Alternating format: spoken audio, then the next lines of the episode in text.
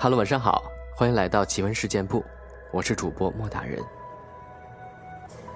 今天呢，给大家准备了几个有趣的小故事。有一对父母因为工作忙而雇了一个全职保姆在家照顾小孩。上任后，接连几天，保姆都接到一个奇怪的电话。电话中有一个陌生男子的声音，有人要伤害宝宝。然后就挂断了。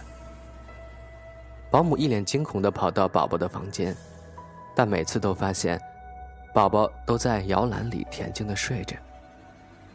终于有一天，电话挂断之后，保姆没有去宝宝的房间里查看，就跟那个故事《狼来了》一样。但是他也受不了了，报了警，让警方定位这个人。不一会儿，警方给了回应：“女士。”那个男人的电话是从房子里面打来的。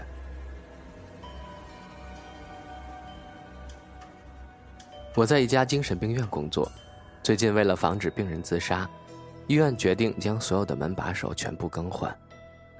但这些新的把手唯一的问题就是，他们经常会出故障卡住，把人关在房间里面。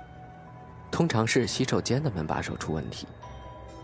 一天，医院正在开会时。我们听见走廊尽头有人在尖叫喊救命。匆匆赶到之后，我们发现原来有人被门把手反锁在了洗手间里面，这人正在不停的砸门尖叫呢。听声音应该是一个女人。隔着门，我们不停的告诉她要冷静。同时，我们也准备从外面用钥匙把门打开。可钥匙不知为什么不起任何作用，感觉。那钥匙像驴唇不对马嘴似的。我们以为维修部换门把手时不小心把门锁给换了。洗手间里的那个女人已经越来越歇斯底里了。我们开始听见她用自己身体猛烈撞门的声音。我们立刻让人去维修部找万能钥匙。与此同时，有几个人打算从外面踹门，把门给踢开。我们大喊着。让那个女人离门远一点但我们只能听到那个女人在洗手间里砸墙、摔东西、尖叫的声音。她太害怕了，感觉到连我们的声音都听不见的地步。可突然间，洗手间里陷入一片死寂。小小的洗手间霎时听不到任何声音了。我们更害怕了，大家都开始踹门，可不论力度多大，都无济于事。有的人甚至想要去找斧子。在度秒如年的几分钟后，维修部的人终于拿着万能钥匙来了。可奇怪的是，他一来，这门就自己开启了，连钥匙都不需要。我们立刻冲了进去，可里面却空无一人。所有的东西都在原位摆着，仿佛什么都没发生过。我们把每个角落都仔仔细细地搜了一遍。但是什么异常都没发现。我们立刻快速的清点一下人数，发现所有的员工和病人都在，一个也没少。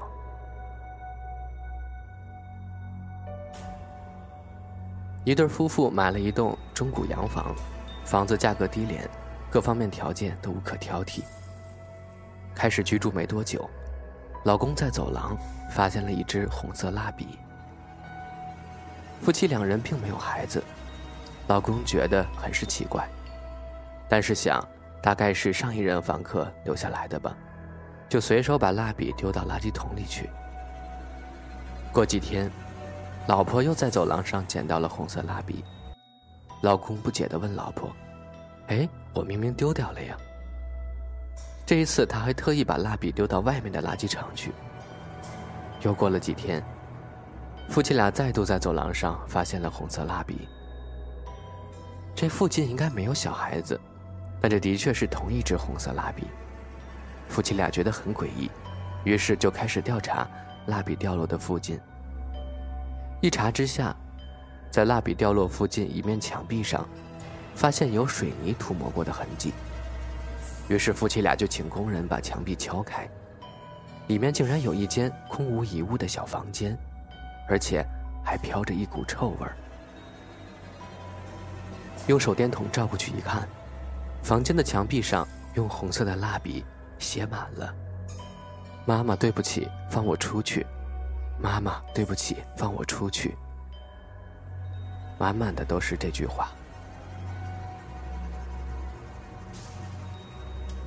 很讨厌邻居家的那条狗，准确的说是不是讨厌是恨。一只大黑狗，站起来能一口咬断我的脖子。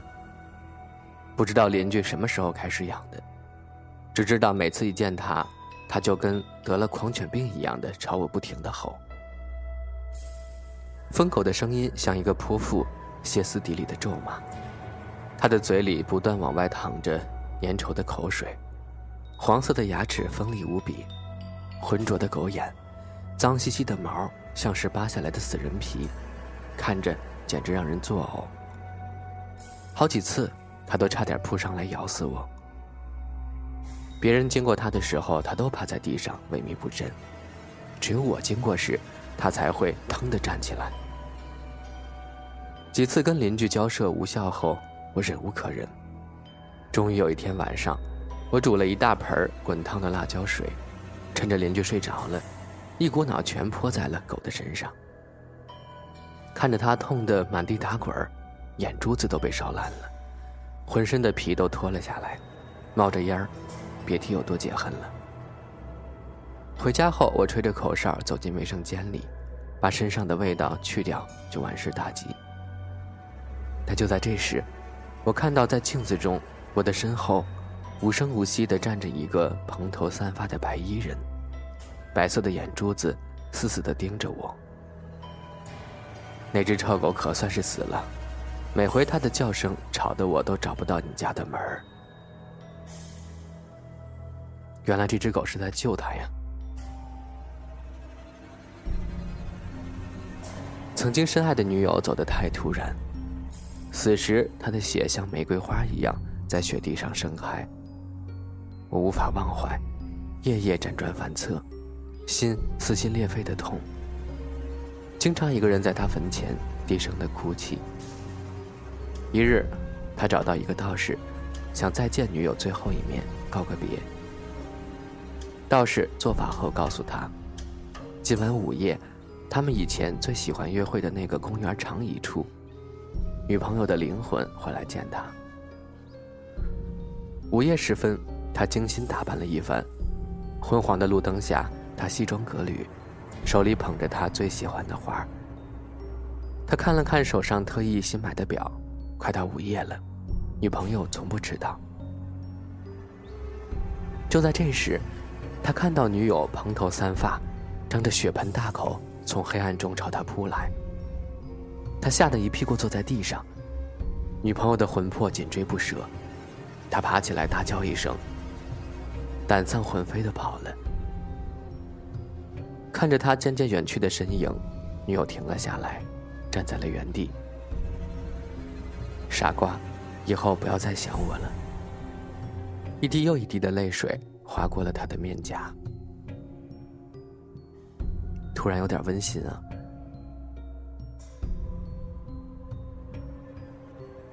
女儿说：“妈妈，要怎么样才能让心爱的男人留下来？”妈妈说：“丫头，要锁住男人，就要锁住他的胃。”女儿说：“假如他还是要走呢？”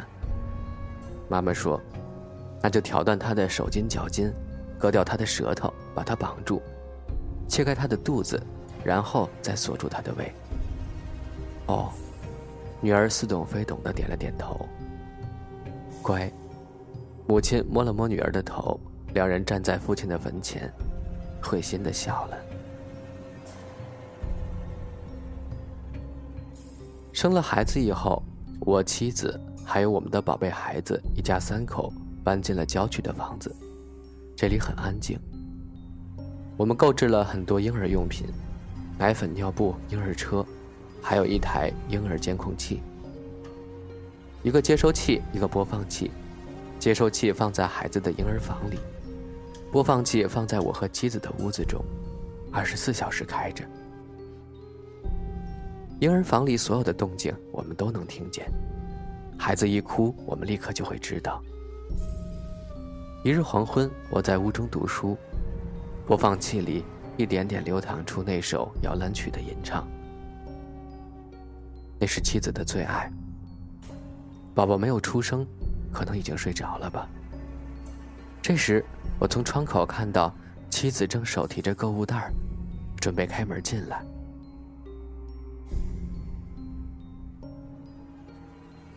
我今天又失眠了，喝了两罐啤酒还是睡不着。一闭上眼，就感觉有人在黑暗中看着我。没办法，只能坐在沙发上，拿起一本书打发时间。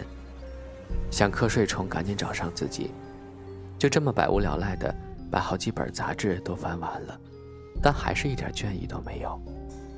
就在这时，我听到了敲门声。现在的时间是凌晨两点，谁会在这个时间来我家找我呢？也太没礼貌了吧！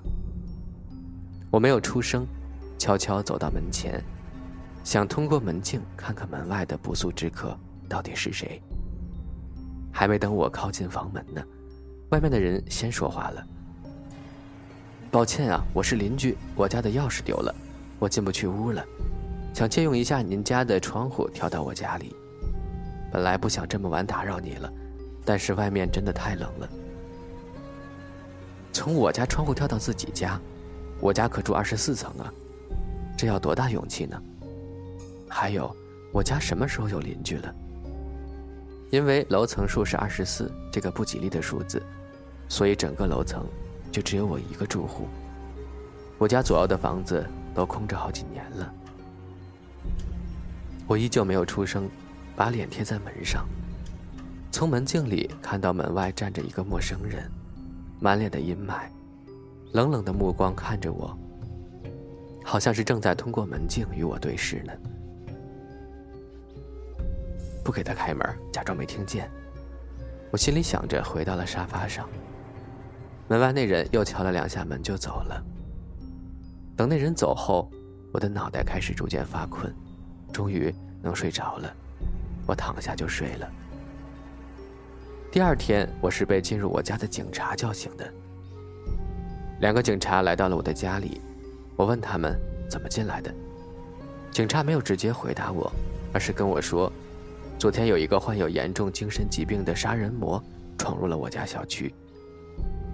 那个杀人魔习惯来到被害者的家门前，想办法骗他们开门，然后闯入家里开始杀人。昨天他从白天一直杀到了晚上，挨家挨户的敲门，挨家挨户的杀。只要是给他们开门的，都被杀了。到后来，那个杀人魔在杀到早上五点钟的时候，累得昏了过去，被路过的保安发现。保安看他浑身都是血，就报了警，这才把他抓获。警察说，从那人的行动路线来看，那人一定来过我家。我把昨晚凌晨两点发生的事和警察说了，说完我一阵的后怕。还好没有给那个人开门，否则我也被他杀了。然而，真正让我感到后怕的是，警察接下来说的话。警察对我说：“你知道我们是怎么进的你家吗？你家的房门根本就没有锁好，锁压根就没有扣上，门是虚掩着的，只要轻轻拉一下门，就开了。”天呀！最后这个故事真的是听得我头皮发麻。如果那个精神病如果拉了门的话，那他现在也已经是个死人了。